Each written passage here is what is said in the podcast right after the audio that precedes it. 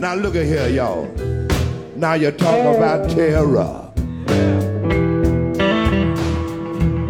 I've been terrorized all my days.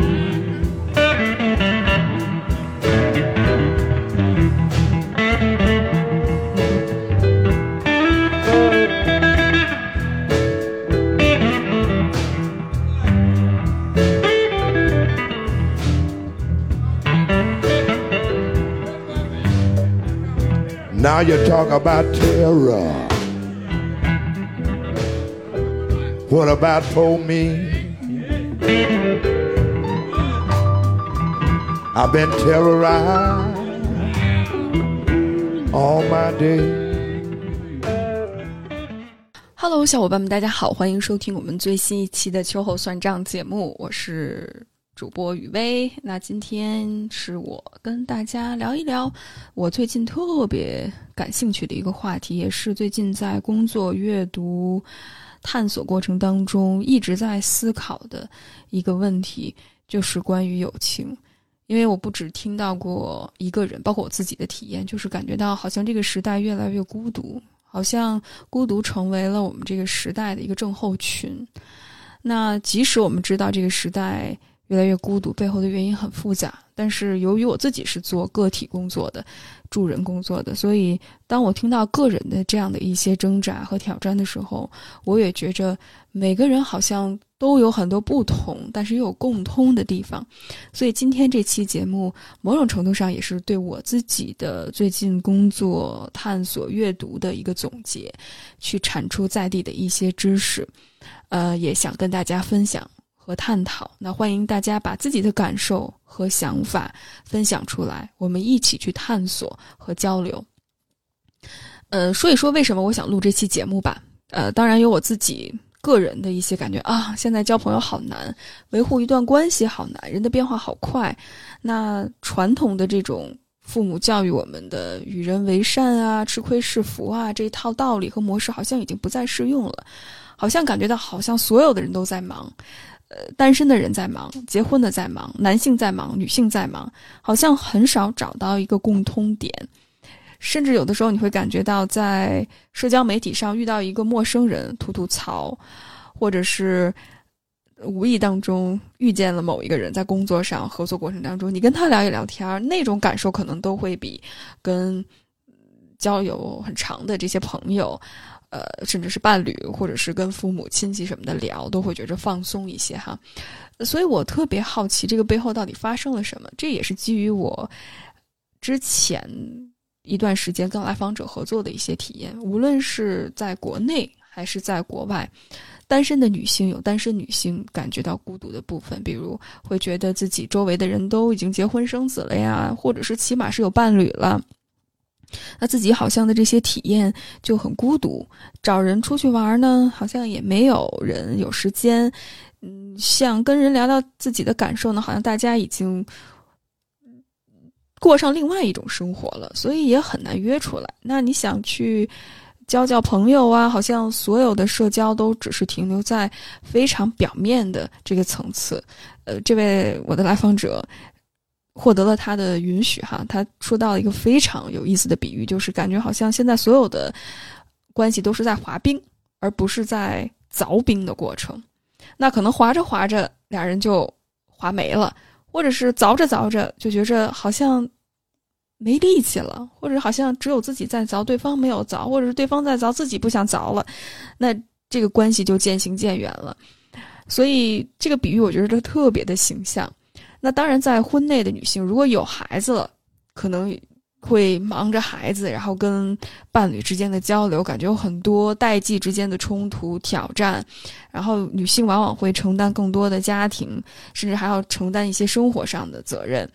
嗯，那感觉跟伴侣很难沟通，因为可能之前想的是找到一个踏实过日子的人，然后我们两个相爱就好了。但是回到生活特别具体的挑战挑战上，比如说花谁的钱买什么东西，呃，孩子上什么样的学校，什么样的教育理念，怎么去跟孩子沟通，如何在某些事情上把更多的资源分配在更有效的事情上。然后跟这个人沟通，跟那个人沟通，跟这方沟通，跟那方沟通，就是所有面临这样的一些问题的时候，就需要你有一个非常有效的，就像经营公司一样，你需要一个很有效的沟通的伙伴，能够跟你高效的去处理事情，因为好多事情在发生。但你会发现，哎，之前会觉着爱能够疗愈一切，爱能够支持一切，他只要对我好，一切我都心甘情愿。但后来你会发现不是的，你会发现对方情感回避，对方可能动不动就发脾气，会有这种。无能狂怒的表现，甚至自己的不安全感，会让自己特别容易想要控制一切的发生。所以你越想控制，对方会跑得越远，然后你会越想控制，你会越没有安全感，就会陷入到这种消耗的无效的循环当中来。所以这是特别需要我们去面对的一件事情。当然。还有一些在结婚婚内没有来得及要孩子，可能也会跟那些单身的女性，或者是婚内有孩子的女性没有什么共通点，呃，所以自己感觉到。是该聊什么呢？也不知道聊什么，好像自己职业上发展呢，也面临很多的困惑和挑战。那我不要孩子，看起来好像更轻松一些哈，但是也会不断的去怀疑自己的选择，甚至是面临很多外界的不认可，所以感觉很难建立一种。深度的关系，那再加上很多男性，其实，在交友过程当中也面临同样的挑战。比如，呃，我遇到过很多男性，虽然我发现，其实大部分的时候，女性对于自我的探索会更有意愿一些，男性相对来讲少一些。但是，男性面临跟伴侣分手，或者是巨大的人生的变故，就会特别容易感觉到，如果我离了离开了我的伴侣，我好像失去了一切。或者是我自己不知道我自己怎么想的，好多我内心当中很复杂的情绪、很羞耻的经历，我没有办法跟其他人诉说，跟女性也没有办法诉说，跟男性同性的朋友也没有办法诉说。虽然我知道很多人会觉着男性之间更团结哈，的确我们是在一个父权制的社会，但我觉着如果你真的看到个体的话，你会发现这种。呃，连接感更多的还是建立在利益或者是以利益为绑定的这个基础之上。你说男性真的能够共情理解男性，真的给另外一个男性提供情感价值吗？可能最多就是，哎，我陪你喝杯酒吧，呃，我陪你宿醉，我陪你出去玩一玩，对吧？然后呢，你也别跟我说那些。儿女情长的事儿，你也别哭哭啼啼的，跟个小女生一样。咱们就像大老爷们儿一样这样解决。所以，其实男性很多时候情感上的压抑也很难被同性真正的看到。所以，我觉着我们是特别孤独的一个社会。那即使朋友在一起见面。好像感觉到，哎，我终于可以跟谁聊聊天了。但好像每个人都特别的需要被关注、被看到、被倾听，所以总会有那个不断滔滔不绝说的那个人，还有另外一个出于感觉，哎，我是不是应该更关注别人啊？我不能光关注自己啊。那个隐忍的那一方会觉得，啊，我就听他说吧，或者我多问他，那那这个关系的平衡就很难把握。所以如果。我们现在大部分的人，你感觉到社交大部分都是处在滑冰的状态的话，我想告诉你，这不是一个你个人的问题，它是一个时代普遍性的问题。那说到这儿，我就想跟大家聊一聊哈，在我的观察和阅读和思考里面，为什么现在人会变得越来越孤独？呃，我自己平时会浏览一些呃信息，然后我看油管上就有特别多。呃，最近一段时间特别火的，还是前一段时间，反正我是最近看到的。前一段时间应该这么说，比较火的一个系列的视频，就是我多少多少岁了，但是我没有一个朋友。比如说我十八岁了，我没有一个朋友；我二十八岁了，我没有一个朋友；还有三十八岁、四十八岁的都有，男女都有。而这些视频的点击量已经超过百万了，所以可想而知，这不只是一个共，就是。一个某个人的现象，它背后有很多很多共性的问题。那我在中国或者是在海外看到的情况可能会有所不同，但是呢，背后也有相同的历史发展的趋势和规律，就是包括我们城市化的发展过程。当人从乡村的这个比较以血缘、以亲属之间的关系抱团儿，以宗族为。关系这种抱团的这种理念，包括有很明显的性别基于性别、基于年龄的这种责任的划分，它这种结构慢慢走向了城市化的这个过程，再加上我们商品化的就是资本主义的发展的趋势，哈，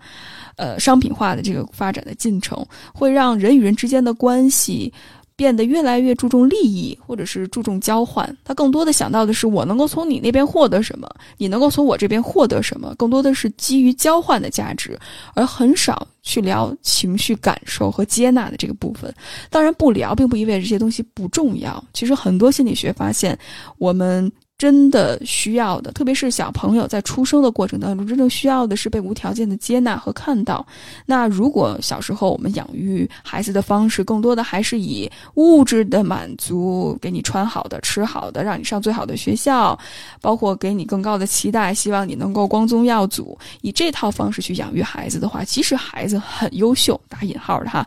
呃，可能万众瞩目，很有出息，但是内心当中的那种。空虚、没有意义的感觉，那种我到底是谁？我的价值只是建立在这些外在的标准之上吗？其实孩子到后天就会有非常多的自我否定，这跟他有多少钱、有多少的名、他的社会地位如何没有绝对性的关系，反而越是认同这一套社会的评判，越难从这种，呃，这种 conditional 的这种 value，就是你的。价值是建立在外界的一些条件之上，你越难从这个部分打破出来。就你越依赖外界对你的认可的话，其实你对自己的内在是越自卑的，你也越来越不容易去共情和理解他人，因为你觉着这有什么用啊，对不对？又没有什么利益，我共情你，我也挣不着多少钱，我还花这么多时间，我要不要就请个咨询师吧，对吧？所以我看到很多父母。由于共情能力有限，或者是不愿意花更多的时间去探索自己，我相信也有很多现实的原因，就是不允许。确实，自我探索是一件很难的事情，特别是上一辈的人。所以我就说，那我就给孩子雇个咨询师，或者是我就让孩子接受心理咨询，让心理老师或者是让学校的老师负责这件事儿就行了。所以，就是现在就是处在这种，哎，非常多。不知道该怎么办。每个年代的人，每个个体都在探索的过程里面，但是很多时候，这种本来是人与人之间的很核心的关系，就被转换成为一种商业化的一个产品。当然，这是一个商机哈。还有就是，我们越来越原子化，因为我们个体当从之前宗族的社会，包括农工型的社会释放出来之后，被解放出来之后，我们的确有更多的自由，但是自由它是有代价的。自由就意味着我们更孤独，我们就越来越需要去通过认识自己，去创建属于自己的生活方式。因为生活，特别是在现代的社会，现代性有一个非常重要的特征，就是一切都是流动的，它没有固定的模式。比如说，父母那代人在一个体制里面成长，然后周围的人跟自己的经历也不会有太多。但是你可以想象，现在可能一线城市跟二线城市之间的差距，就像一个国家跟另外一个国家、一个文化跟另外一个文化之间的差距那么大。所以，为什么有这么多代际之间的冲突？当然，一部分原因确实是因为创伤，还有一部分原因就是价值观的差异太大，以至于两者都没有办法去理解彼此的成长背景和环境，也更难去建立这种共识。还有去理解，更多的时候都希望，哎呀，我能够按着你的方式来，或者是你要按照我的方式来，就是这种控制和被控制的这种模式，是相对来讲比较普遍的。这是非常简单省事儿，但是也会造成非常多冲突的一个点。所以，原子化的社会就需要我们个体。越来越了解自己，越来越知道自己想要什么，以自己的需求去创造，甚至都不是去选择了。因为现在无论是工作、生活方式，你会发现没有一个方式是是是能够拿这个框框把我框起来的。那框起来可能会暂时给到自己一种安全感，比如说很多女性或者是男性会因为恐惧、压力、焦虑会选择结婚，但是当你结婚生孩子了之后，你就感觉到这样是不是压力就能缓解了？不会的。你会遇到新的问题，而这个问题就是你是谁？我是谁？我到底需要什么？我怎么去解决我这种焦虑不安的感觉？所以外界是没有办法给你答案的。这个答案越来越需要我们自己向内去探索，基于自己的需求，我去探索试错，然后我选择一个更属于自己的生活方式。所以我觉着未来咨询师的这个角色，或者是助人的这个角色越来越重要。因为选择不再是能够满足大家核心需求的方式，反而是了解自己基基于基于自己的需求去创造一种生活方式，去重新设计自己的生活，这是更有效的一种方式。这是我观察到的，从个跟个体合作的过程里面看到的社会发展的一些趋势哈。呃，当然在这儿的确，我觉着中国是一个非常大的地方，甚至放眼全球，每一个国家、每一个区域、每一个个体。基于不同的性别、性取向、阶级、种族等等，所以遇到的挑战不同。在这儿，我可能没有办法一一囊括大家所经历的哈，但是只是给到大家一些背景，或者是我自己对于这种社会性的这样的一种思考。所以，我觉着基于我们这个世界越来越多元，或者是你可以说我们越来越分化，那大家越来越难以达成共识。好像我们的背景会越来越不同，所以当我们背景不同的时候，我们如果还秉持着之前的那种交友模式，就是呃，我就跟你聊聊天儿，或者是我就帮你解决问题，如果只是出于自身的角度去给对方建议的话，你会发现这套模式已经不适用了。我们一直说你要听别人说话是为了帮助别人解决问题，但我发现现在大家需要的并不是解决问题的方法。当然，可能有的时候你的朋友在跟你倾诉的时候，他说的是解决问题的方法，但你会发现，你说他说着说着说着，你给他十条、二十条、三十条，甚至一百条的建议，他还是无动于衷。当然，我觉着这个时候你肯定会很气馁，我也能够理解这种气气馁啊。你就会发现，其实他要的并不是解决问题的方式和方法，他需要的是情感上的支持，他需要吐吐槽，他需要骂骂街，他甚至是需要去发泄一下情绪，喊一喊，闹一闹。这样的话，把情绪释放出来了，反而怎么做的话，我觉着不是一件特别难的事情。但是这个情感上的支持，反而是现代人最需要的。但是共情这个能力。他真的不容易，真的不容易。我最近跟社群的小伙伴一直聊这件事儿哈。当然，我觉着如果真的从性别视角入手的话，男性肯定会相对来讲，在大部分情况下会比女性共情能力差一些，因为男性在整个父权制的影响当中，男性是被压抑自己的情绪的。但是你越回避什么，你越会被什么样的东西所控制住。所以我觉着，我经常开玩笑的时候说哈，男性是最情绪化的一个群体，并不是因为他们天生就是这个样子，也不是想贬低男性，我只是想说一个事实，就是因为男性情感回避、情感压抑。很想要去树立一个自己很强大的这样的一个人设，就是我博学多识，然后我是一个老师，或者是我要给人一些意见和建议，我是过来人，总是有要这个，好像为了展示自己的强大，从而能够获得对方的认可和关注的话，其实这是很难共情的。当然，我在这儿并不是说女性天然就会共情，我觉得女性她在。父权制的这个结构下，更允许被表达情绪和感受。嗯，就是你去哭啊，你去，呃，发一些牢骚啊，可能大家会觉着更符合这种性别的刻板印象一些啊，就是啊，对吧？说难听点，就是女性都是情绪化的动物，对不对？但是并不意味着这件事儿它就是对的。当然，这是一个非常刻板的印象对于女性哈，呃，但是。即便如此的话，女性更愿意去表达情绪，更接纳情绪，但并不意味着女性就一定更有共情能力。我觉得这也是我自己在探索我跟我母亲的关系当中，还有跟来访者交流、社群的伙伴去交流，还有读书阅读的过程里面，最近的一个深刻的体会，就是女性跟女性之间也有的时候很难共情，而这种很难共情，它背后跟男性的这种情感压抑还不太一样。女性的这种共情，是我特别希望能够帮助你到一定程度。我想要去把我自己认为好的我强加给你，就是感觉到好像你妈觉着你冷，所以让你穿秋裤一样，就这种模式。当然有个体之间的差异哈，但是如果女性不去觉察自己的这部分投射的话，很容易就会把自己想要的强加给。你的朋友或者是你的来访者，我自己甚至是时不时的还需要跟我的来访者说，如果我说了这些话，因为有的时候我们不只是，嗯，有这种通过问问题、通过做练习去探索的方式，我们还有一些，比如说呃，brainstorming，就是有些脑爆，就是比如说对于一个观点，我们一起去探索，我们一起去发散思维，去寻求一些解决问题的方式和方法。很多时候我。会把我自己的想法想当然的去提出来，那可能对方听了会有压力。那作为一个可能我某种程度上也是一个权威性的角色，对方可能会感觉到不舒服，但是说不出来，所以我不断的需要跟我的来访者去。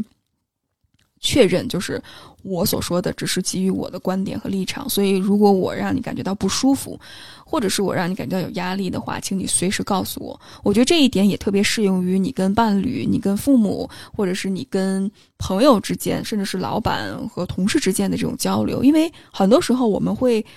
理所应当的会觉着这件事儿是可以做的，但是不知道的是对方他的处境如何，他的能力如何呢？所以，如果我们能够保持这种平等沟通的对话，我觉得是非常有利于大家都能够面对冲突，而不是回避冲突的。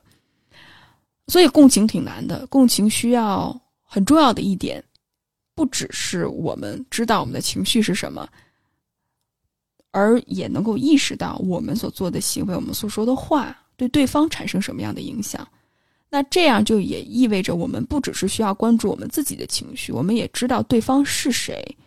对方他的能力如何，他的雷点是什么，说到什么地儿会特别容易让他爆炸。那有没有更有效的说这件事儿的方式呢？给大家举个例子哈，特别是在异性恋的关系当中，同性的关系也是一样。如果你的伴侣是情感回避的，或者是他对于钱呐、面子啊。或者是对于父母啊，这是我在男性当中看到的普遍的雷点哈。如果他你也知道，或者是对于女性来说，可能是样貌啊，可能是他的工作呀，或者是他的情绪啊。如果这些是他的雷点的话，当然你的情绪重要吗？重要。如果你想把这件事儿跟他一块儿讨论的话，那你面对雷点的话，你不能，咱就不能直接踩雷，就要互相爆炸，是不是？可能需要更婉转的方式，甚至是。当两个人情绪比较平稳的时候，咱们好好把这事儿聊一聊，而不只是就是我我不爽了，那我踩你的雷，你轰了，我跟你同归于尽吧。这个不是一个有效沟通的方式。当然，如果你觉着这段关系不健康，你。拒绝跟对方去进行有效的沟通，你选择离开，我觉得这也是一个有效的方式，这也是一个非常合理的选择。呃，但当然，如果你想去跟对方沟通的话，但是在这个前提条件下的话，你不了解对方是谁，以及你不知道你说的这句话之后会对对方产生什么样影响的话，那很有可能两个人就是互相甩炸弹的这个过程，互相爆炸就同归于尽了。嗯。就是我，这是我看到的很多时候大家所遇到的一些挑战哈。所以共情是知道自己所做的事情会对对方产生什么样的影响。那他这个前提是你知道对方是谁，那很有可能需要我们在这个过程里面放下自己的预设、期待和浪漫化的想象，去真的通过问问题对这个人感兴趣。而这对这个人感兴趣最好的方式就是你怎么想的呀？我觉得上一期落寞的那期节目，她跟男朋友之间的交流就特别体现了，很多时候在异性恋的模式当中，同性也是，呃，我们有非常多的投射和想象，甚至是我们会把自己想的这些理所应当的事情当成大家都是这样想的呀，但其实你会发现每个人都非常的不一样，每个人的想法不一样，所以在这一刻需要我们真的更好的。跟我们的 ego 相处，就是当面对不同的时候，我们是否把这种不同当成对方在伤害我，还是只是把这种不同当成，哎，我可以继续去了解对方的一个点呢？这是需要更多的心力的，也需要更多的资源的，所以这不是一件容易的事情。然后再加上我们从小到大所受的这种与人为善的教育，哈。以理服人啊，然后不能这么小气呀。父母的这种教导哈，就是让女性特别是多隐忍，让男性的话可能不能受气呀，或者说男性其实也有这种要隐忍的这种教育。呃，我觉着有一些很典型的性别的刻板印象在，当然，男性可能会更容易表达愤怒，女性可能更委曲求全哈。但是在亲密关系当中，我看到的更多的是五花八门，什么样的都有。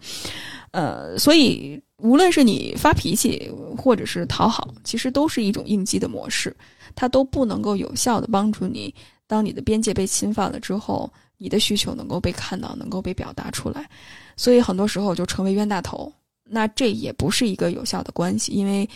当这个天平失衡之后，你可以失衡一时，但是长久以后你失衡的话，你总有一天会有爆发的这个临界点。那一爆发的话，就可能面临着关系的破裂。所以在这个过程里面，可能又需要我们回归到自己的情绪和觉察力，然后更好的去跟对方沟通和交流，并且对于这段关系做出评判。所以大家听我说的这么一通哈，就为什么现在人会越来越孤独，建立关系会这么难？可能你现在听到就说啊，头好大，那到底怎么办？雨薇给我一套 SOP，我特别想给大家一个呃，就是怎么做的流程哈，A B C D E。但我想跟大家说，你越想要有一个流程，你越会被这个流程所捆绑住。你会发现，每个人你自己都是流动。不断的改变的，更别说对方了。还有就是在不同的场景下，真的很难有一个具体的措施。我怎么做能够交到朋友，或者是很多人甚至会觉得这是渠道的问题，就。不是能力的问题哈，就是渠道的问题，就是呃，我是不是应该去某个平台上，或者说我应该参加更多的活动？当然，我觉得渠道是一方面，但更重要的，我觉着反而是能力的问题。那以下就是我想跟大家分享大概四点吧，到底怎么能够有效的去建立友情？想给大家几个小小的建议哈。首先，第一点。降低期待，这也是我们一直以来跟大家说的。无论是在跟父母、在跟伴侣、在跟朋友关系当中，可能经常听到我们节目的小伙伴会经常听我说这句话，就是降低期待。但是很多人说，以为我知道要降低期待，但是我就是降低不了，怎么办？我想跟大家说的就是，那就不撞南墙不回头。这么说听起来有一点悲观哈。就是有一点点好像很无奈，但我觉得这某种程度上确实，你就得自己试，你就得自己撞南墙，你就得自己探索，犯错当中不断的去总结复盘，你才知道自己是谁。我其实越来越觉得我自己调侃我自己作为咨询师的一个角色哈，就我觉着，嗯，真正给意见和建议的咨询师，除非是来访者说雨薇你给我点建议，这个我觉着我是愿意说的。但是其实我知道，我说了之后也不能真正解决问题，因为该走的路还是走。但有的时候你也知道，就是作为一个我自己是一个很热心肠的人哈，时不时的也有我自己的一些政治观点，再加上有的时候我自己呃脑袋一热的话，也是有的时候会有自己的一些投射在。所以我知道我说了之后其实没什么用，呃，但是该说的还是得说，嗯，可能就，但是我也知道。我说了之后，对方是否接受，那是对方的自己的需要走的路。我能做的不多，还需要就就好像我给你个工具，啊，我给你个铲子，我告诉你我我告诉你，这铲子做饭特别好用。但是你用，但是可能你炒米饭很好用，但是你做意大利面，好像铲子就不是那么好用了。你可能需要换其他的工具。所以，当我。给到他的这个工具之后，他不用，我也不会觉着有太多的，就是 hard feeling，就是我也不会觉着好像他伤害了我，就觉着 OK，那他有他自己的路，所以我觉着无论是你提供给他人帮助，或者是你自己接受帮助，大家如果都能够放平心态，就是每个人都有每个人要走的路，该摔的坑要摔，那我能做到自己能力范围之内就好，那对方该怎么办，他还得怎么办。嗯，所以有的时候必须得经历，否则的话你是没有办法走出这个困境的。那既然这么一说，你会发现，好像人跟人之间的关系好像没有那么紧密，但也不是那么的疏离。所以在关系当中，真的需要花时间和精力去经营，这不是一件容易的事情。而真正去面对。关系的深入。就如果你不想只是滑冰，你是想真的凿冰的话，在关系当中，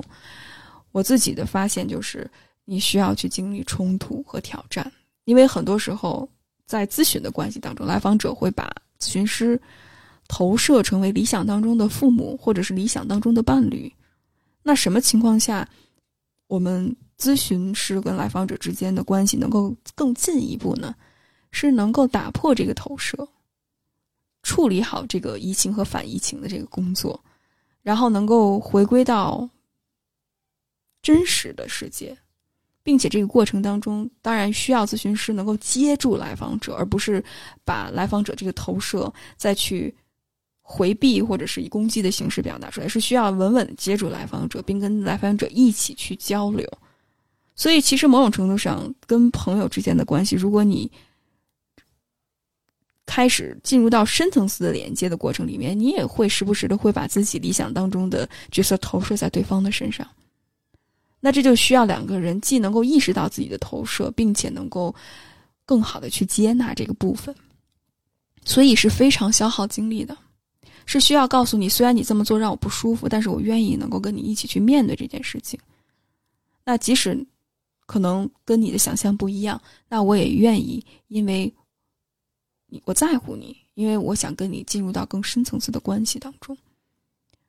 当然，如果每个人都渴望被听到，每个人都希望这样做到的话，其实需要有一个专业性的人士去做一些干预或者是引导。我就是跟 来访者聊天的时候，我经常有很多的就是创业的点子，因为我自己接触人，我知道大家现在特别需要一些线下的一些社区或者是社群的创建。你可以把很多，比如说妈妈们在婚姻当中的妈妈们，感觉自己的丈夫或者是伴侣没有办法理解自己，他需要一个吐槽的空间。所以，如果能够做这样的一些团体，或者是提供这样的一个社区服务的话，其实是非常有经济啊经济收益的。其实，真的，当你真的了解人，你跟人合作，深度的去共情和理解他人的时候，你会发现有非常多的商业的点可以去做。而且你可以从一点一滴开始去做，所以有非常多的创业的机会。呃，所以我之前也跟大家聊过，在 Dear Courageous 那个频道里面，有跟大家聊过如何能够用共情力更好的创造自己的职业。哈，其实有非常多，如果你共情能力强的话，有非常多 创业的点子。但是我不得不承认，就是共情是一个稀缺品，它需要两个人都有意愿，并且有能力去面对冲突和挑战。那如果你经常在关系当中遇到，好像对方不理解我，或者是感觉到我不理解对方，对方不听我的，那我想跟你说，这是一个非常合理的一个体验。那说明这当然是一个挑战。同时，也是一个机遇，是我可以去面对这个挑战，我可以更加深化我们之间的关系，很重要的一个契机。当然，是否选择去抓住这个机会，以及花多少的心力，我觉着因人而异，因情况而异。所以，具体问题需要具体分析，没有办法在这儿给大家一个万金油的一个定义哈，或者是一个规则。但是，大家能够理解我的意思，就是这个背后很复杂。所以，更重要的是通过探索自己，去调整自己的期待。那第二点，就是，哎，那既然我好期待降低了，确实交朋友没有那么容易哈。那我应该选择什么样的朋友呢？有没有一些标准呢？那在这儿哈，我想跟大家分享一下我看到的什么样的大家会觉着理所应当可以让我跟这个人有。深度连接的这些点，其实没有我们想象当中的那么有粘性。呃，第一就是血缘关系，我相信说出来之后大家特别有有共鸣哈。特别是如果呃你跟父母之间有一些冲突和矛盾的话，你会发现好像血缘关系并不能够意味着你跟对方就有深度的交流，甚至是就是因为感觉到太理所应当了。对吧？我们都是血缘关系啊，都是姓一个姓的呀，对吧？都是一个家族的人，一家人不说，呃，这这话怎么说？一家人不说不说不说外人的话，对不对？呃，就是都应该都理解彼此啊。但你会发现，嗯，越来越难以产生共鸣，或者是越来越难以产生这种联系感，那就是因为呃血缘并不能够让我们更好的去建立关系。如果越来越大家需要这种共情和理解、有效的沟通的话，血缘不一定，甚至是这种对于血缘理所应当的这种期待的话，会让彼此在关系当中有更多的投射。就是哎，我太了解你了，你就需要这个。那你你你到底是谁？你的困境是什么？我连听都不会听，所以也没有这个耐心。我经常听到来访者说啊，比如说我跟我妈关系很近，呃，但是呢，虽然我们相处这么长时间，看起来呃都聊天什么，但我觉得他根本就不了解我，我也觉得我不了解他。就最熟悉的陌生人，甚至是很多呃伴侣之间，之所以能够继续下去，很多婚姻能够继续下去，是因为对对方不太熟。因为对对方不太熟，所以还保持一些期待。如果真的了解彼此是一个什么样的人时候，但又没有能力处理的话，估计就早离婚了。就是大家经常说的，哎呀，在婚姻里面要近视眼，是不是？我最近刷短视频的时候，经常听见某一个呃奇葩说的一个选手经常说，要近视眼，不能看得太清，看得太清的话，女性就太怎么怎么样。呃，当然，我心里一万个草泥马奔过哈。我说哪有这种教育，能能这种糊糊弄自己啊，对不对？我们经常说不要糊弄自己，要真实，要探索，要为自己负责。那这个跟我们之前说的就完全不一样，这是更加污名化女性在亲密关系当中所承受的那些压力还有负担，呃，让女性更加的去。没有边界的，甚至是委曲求全的这样去做，好像打就是好像事情不存在，这是一种情感回避的模式，这是无效的处理情绪的方式。所以血缘不一定，甚至是婚姻也不一定能够让你们长长久久建立深度的关系。还有就是社会的这种价值，我之前跟大家录过。呃，跟大家分享过一期节目，也是 solo 的节目，就是爱自己到底是什么。我提到过 value 和 worth 之间的区别。这个 value 更多的是社会的价值，比如说我工作如何呀，我的教育背景如何呀，我家庭如何呀，我身高啊，我的外表啊，我的身材呀，我的朋友圈啊，呃，我挣多少钱呢？等等。嗯，这是外界赋予的价值，但是 self worth。是你和内在的一种价值，这就是跟你的，呃，你的性格、你的追求、你的、你的价值观，还有你的，呃，共情能力、你的自我觉察能力是相关的，所以它是很内在的东西。而我们现在的这个社会，其实更注重或者是更鼓励大家发展的是 value，就是我们的社会价值。而我们很少去探讨自己的 self worth，所以当你会发现时代会改变，当你之前认为的很重要的这些 values，当社会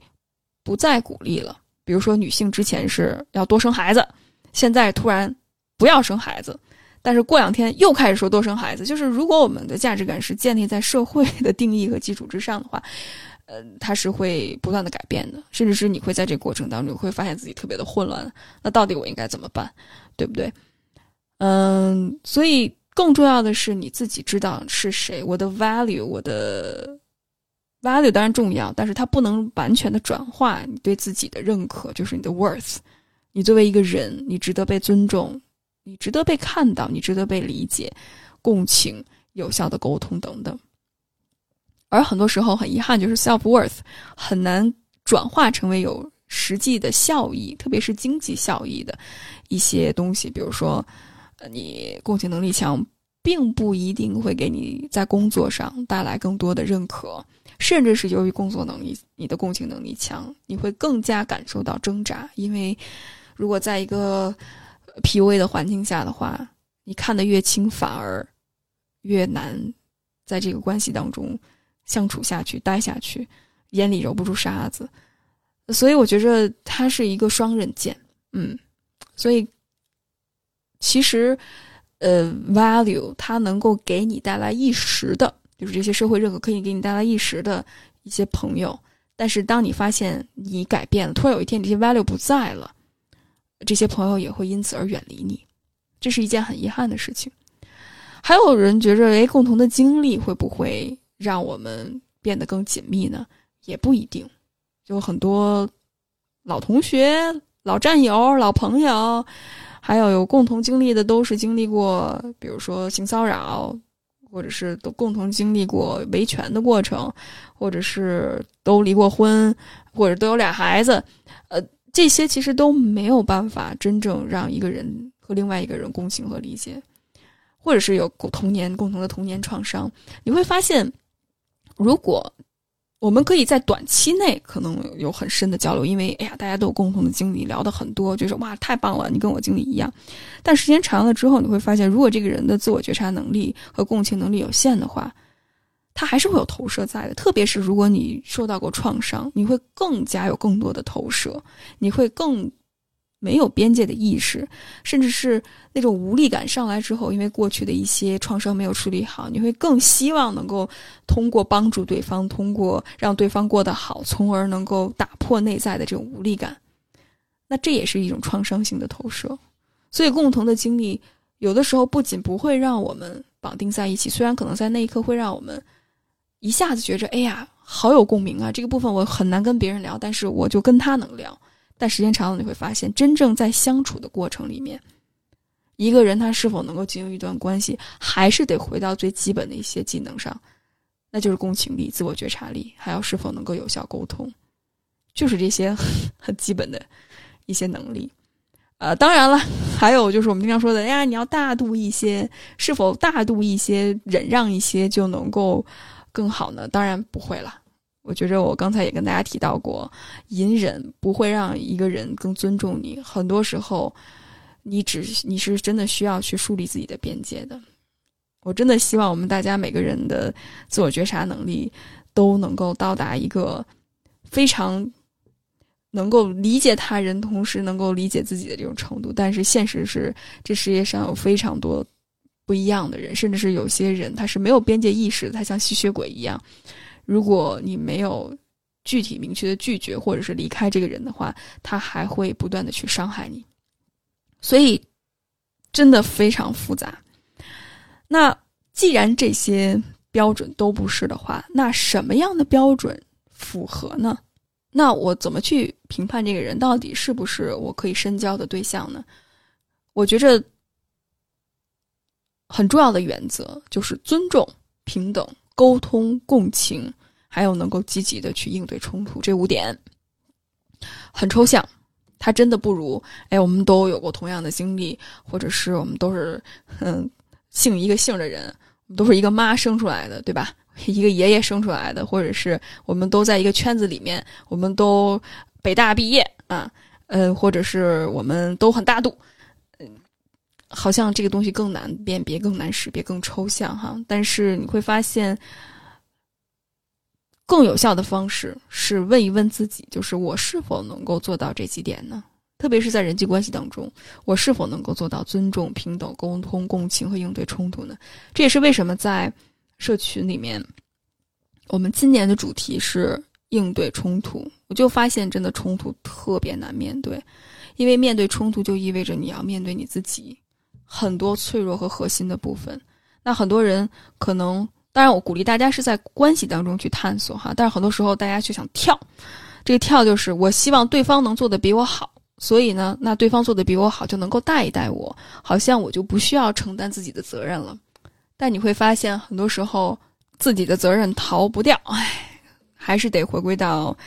提升自己的能力上。所以，你希望他人能够做到什么，有的时候也得自己做到，而且在这个过程里面需要磨合，需要花时间和精力，哈，的确不是一件容易的事情。那说到能力，那就说到第三点，就是能力的提升。那这个能力的提升就包括很多很具体的步骤。那自己的应激的模式如何？就是当对方说什么做什么时候，特别会容易让你上头。那那个上头的点是什么？是真的对方。有在做一些侵犯你边界的行为，还是这个上头的模式是来自于过去原生家庭对你的影响呢？这都是需要梳梳梳理的。那你越来越意识到自己的特别容易被触发的那个点是什么，也越来越需要我们提升自我意识。当我们下次再遇到这种问题的时候，如何能够更有效的先去梳理好自己的情绪，先去接纳自己的情绪，然后再去把自己的需求表达出来，积极的、有效的跟对方沟通。那如果对方很明显的说一次两次他还是不明白，或者还是不断的在去试探你的边界的话，那就需要你树立好自己的边界，学会去拒绝，学会去说不。那同时呢，你也要了解对方他到底是一个什么样的人，他的能力如何，如何不踩到他的雷点。当然这是一个双向的过程，不是一方要为另外一方承担更多哈。当然我知道能力有限。呃，能力有参差不齐的这个状况，但是是否你愿意在这段关系当中努力呢？这是个人的选择。但我可以这么跟大家说，没有一个人是跟你一模一样的。你跟自个儿谈恋爱，这也是我经常跟很多男性说的。因为很多男性说：“哎呀，如果我伴侣跟我一样就好了。”当然也有女女性这么说哈。我我跟他说：“我说你可以想一想，你自个儿都难以接纳自己呢，对不对？你自己有的时候会对自己这么想那么想，都会有内在的批判者的。”那你自己都难以接纳自己，更别说另外一个人了。所以每个人都是这样，在接纳自己的过程当中，又要接纳对方，然后又要应对冲突，然后又要找到更有效的表达模式。所以真的不是一件容易的事情。那这又回归到我们第一点，就是大家降低期待，不要觉着好像我想到了就能做到，我说了一遍对方就能做到。大家自己有多难去改变自己的行为？那对于对方来说就有多难，更别说可能对方没有意识到这一点，他对这个方面缺少觉察和意愿，甚至是能力的话，那可能会需要花费对方更多的时间。所以，我想跟大家说的就是，传统的这一条交友甚至婚恋的这种路，不是非常的那么理所当然了，所以更需要我们去真的自己去探索和感受。所以这才是更有效的方式。当然，遇到挑战和困难，很容易就会让我们感到困困难重重和气馁，这也非常的合理。所以情绪很重要。当你累的时候，就休息休息；当你有劲儿的时候，就再努努力。所以，照顾好自己，自我接纳和自我关怀，也是能力提升的很重要的一个部分。那最后，我想跟大家说的就是关注社会。呃，这也是我觉着一直以来在秋后算账里面，我们不只是有心理学的视角，同时也有一个社会性的视角。我们不仅批判在关系当中，呃，这个性别的不平等，要承担个体的责任，同时我们也意识到整个社会的大的环境其实也是有非常有局限性的。所以，我们不只是需要关注个体，同时也有一个社会性的视角。我觉着这一年来吧。是这几年来吧，应该这么说。我觉得社会经济还有政治学的视角，能够给到我们看到更大的一个画面。而这个大的画面，我不知道大家感觉怎么样。我觉着反而了解到我们来自于哪儿，我们处在一个什么样的环境当中，会帮助我更多的有这种赋权的感觉。就是知识能够给到我力量，我知道这是一个阶段，甚至是我知道可能未来会。怎么样的发展，所以我才能够有一个，嗯，很 coherent 的一个 narrative，就是有一个很持续性的、有头有尾的、有始有终的这样的一个叙事。我也能够预测未来会怎么样，我不会觉得好像这世界上会突然发生一件我不可控的事情，或者是一下子就变得特别的有挑战性。当然会有这种情况发生哈，我觉着就是个体的这种遭遇会，但是起码我知道大的趋势是什么，以及我处在一个什么样的阶段，那我如何更好的去调整自己的，嗯，期待，呃，我可能没有办法，比如说关于女性解放这件事情，我就没有办法加速，就是一下子就能够成为我想象当中的这个环境，甚至是当我了解各国的情况之后，我发现每一个国家的少数少数群体或者是。面对的议题都有非常多的困难、挣扎和挑战，所以我也会更加脚踏实地的、更务实的去做我应该做的事情，而不是想到要么就特别好，要么就特别不好，就是那种很非黑即白、很想要加速完成、一下子改变一夜发生，或者是稍微遇到点觉着。不太顺自己心意的事情就否定这一切。就我在慢慢的去调整和改变，变得让自己更务实一些。所以，其实在我工作当中，我一直在想如何能够把社会学的视角。对于整个大的结构性的批判，能够融入到我做个体助人行业当中，因为其实这是在我们，呃，心理学上，甚至是在临床实务工作上是缺失的这个视角。即使，哎，其实我在心理学学了很多关于社会性的批判，包括文化多元的一些理论哈，但是你回到真的实务工作上，怎么去做，它真的是需要。很多在地的、很实践的一个过程，呃，所以我觉着如何能够更好的去改变，它不只是个人的改变，甚至是有结构性的问题呢。我觉得这也是我在目前的工作当中所探索的，而我觉着这一年以来，我对就是我之前所受的。就是自由主义或者自由派的这种教育，有非常大的一个批判。就是无论是我们谈到性别的话题、种族的话题，或者是阶层的话题的话，我会发现，如果我们只用一个非常自由派的视角上来看的话，很多时候是停滞的。因为现在特别是商业化的女性主义开始大行其道，其实缺少固定的一些纲领。也没有什么我们可以具体关注的一些可以行动的方向，而反而是哪有流量它就在哪儿。就是比如说上野千鹤子老师和北大的那个女生的聊天过程，其实我现在很少 关注互联网上女性的这种议题。呃，我只当然有一些社会性新闻发生我会关注，但是你说我是否要介入到公共的探讨里面呢？我觉着我非常尊重，甚至非常欣赏。自由派女权主义者，包括很多女性在积极的去互联网上去占领舆论空间，哈，我非常尊敬，我也觉得他们做出了非常多的贡献。但是，可能我自己的想法是我可能越来越少的参与到一些网络上的一些探讨过程里面，而更多的是在我实务工作当中去做一些改变和调整，甚至是做一些在地的一些创造性的一些工作。嗯，所以我当我看到这种自由派的女权主义的一些嗯问题之后，我会发现，其实更核心的反而是所谓的这种资产阶级的法权和资本主义的生产关系的问题，而这一点，我觉得是自由主义的女权主义所忽视的一点。当然，我还是想强调，我觉得自由主义的女权主义为性别平等做出了很多的贡献。但是如果看不到资本主义的生产关系在内的不断生产出性别不平等的这种关系的话，其实我们只是看到了冰山一角。那除了性别之外，我们还有阶层，我们还有城市跟农村之间的差异、地域之间的差异，甚至是种族之间的差异，呃，非常多不同。那如果我们不看到整个生产出，这个不平等关系背后的那个机器的话，我们只是关注于某一个点的话，我们会忽略非常多很根本性的问题。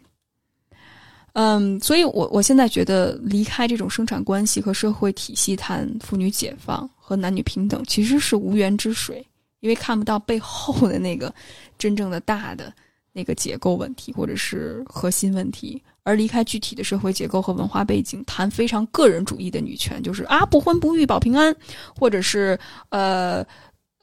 女性跟女性在一起就好了，嗯，或者是我不知道，呃男性就让他们又自信又普通就好了。这种个人主义的话，当然，我觉着某种程度上，大家我理解大家的情绪和感受哈，但是这不是一个真正有效解决问题的方式和方法。他只是看到了问题的表面，而忽略了背后的原因是什么。所以，如果我们不改变，或者没有意识到整个结构性的问题，不尝试去挑战这个结构的话，其实这就好像一个污水处理厂，我们把这些排出去的污水清理一下，但是我们不去把那个污水排污水的那个。厂家去让它改变，或者是去取缔它的话，那污水只不过会不断的排出来。可能这一代男性，我们批判了他，那会产整个结构会产生更多情感压抑、没有共情能力、特别的自我为中心的男性，包括女性也是如此。所以，嗯，还是需要看到问题的核心所在。嗯，所以我觉着在性别和阶级的关系上，其实这两个部分是离不开的。没有阶级的平等，也不可能有真正性别上的平等；而没有性别上的平等，也没有也就不可能有真正阶级上的平等。那在海外，可能它这个因素更复杂，包括种族，呃，包括你的文化等等，就是可能我们需要真的看到这个问题背后的核心是什么，才能够有效的、更好的去树立。一个目标，我们如何更好的去合作，而不是继续的保持这种分裂的态度，彼此敌对。所以，我觉得现在我想到个人和社会的关系，特别是在我自己的咨询的过程里面，除了聚焦个人的这些发展之外，我觉得是跟社会的关系是非常紧紧相连的。所以，其实除了性别意识之外，我觉得这种阶级的意识也是一直以来我在社群里面和在来访者交流过程当中，甚至在播客和文章里面一直在强调的。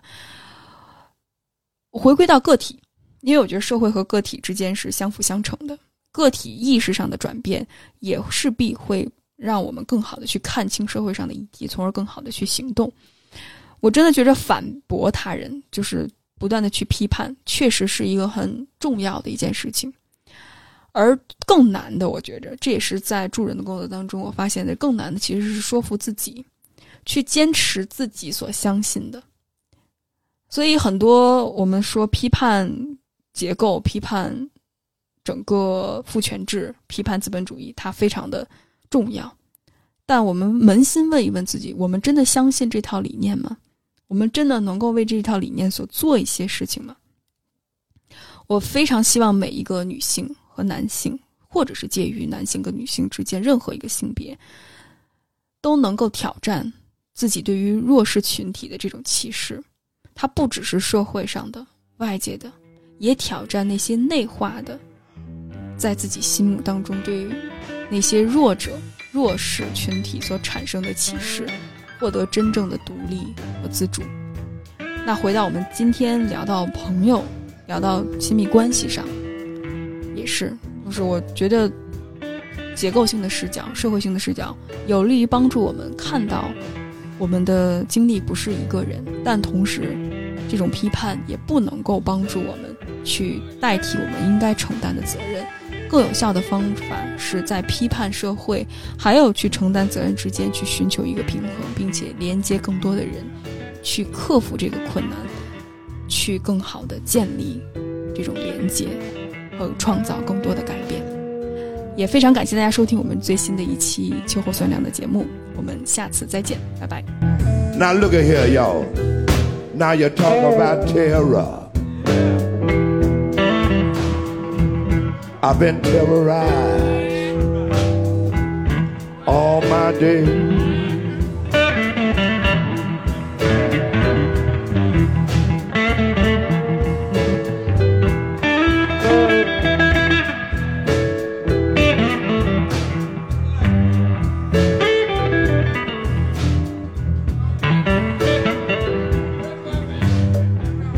Now you talk about terror.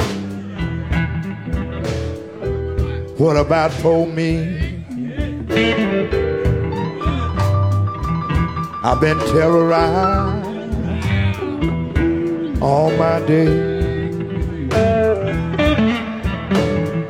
Hammer all my day.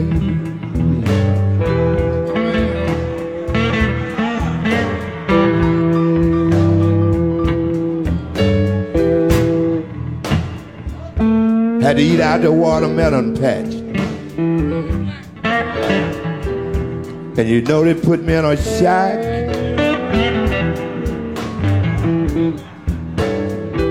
Stole my name. Left me in chains. You know they hung me from the tallest oak tree. They cast a raid on me. Everything I want to know. You talk about terror. I say you talk about terror. People have been terrorized all my days.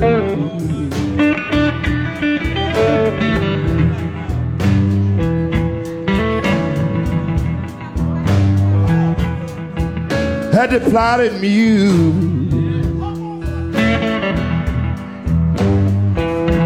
They turn around and call me a fool. Couldn't go to school. Had to apply that old muse. Now you talk about terror. I tell you, talk about terror. People have been terrorized all my days. All, all my days.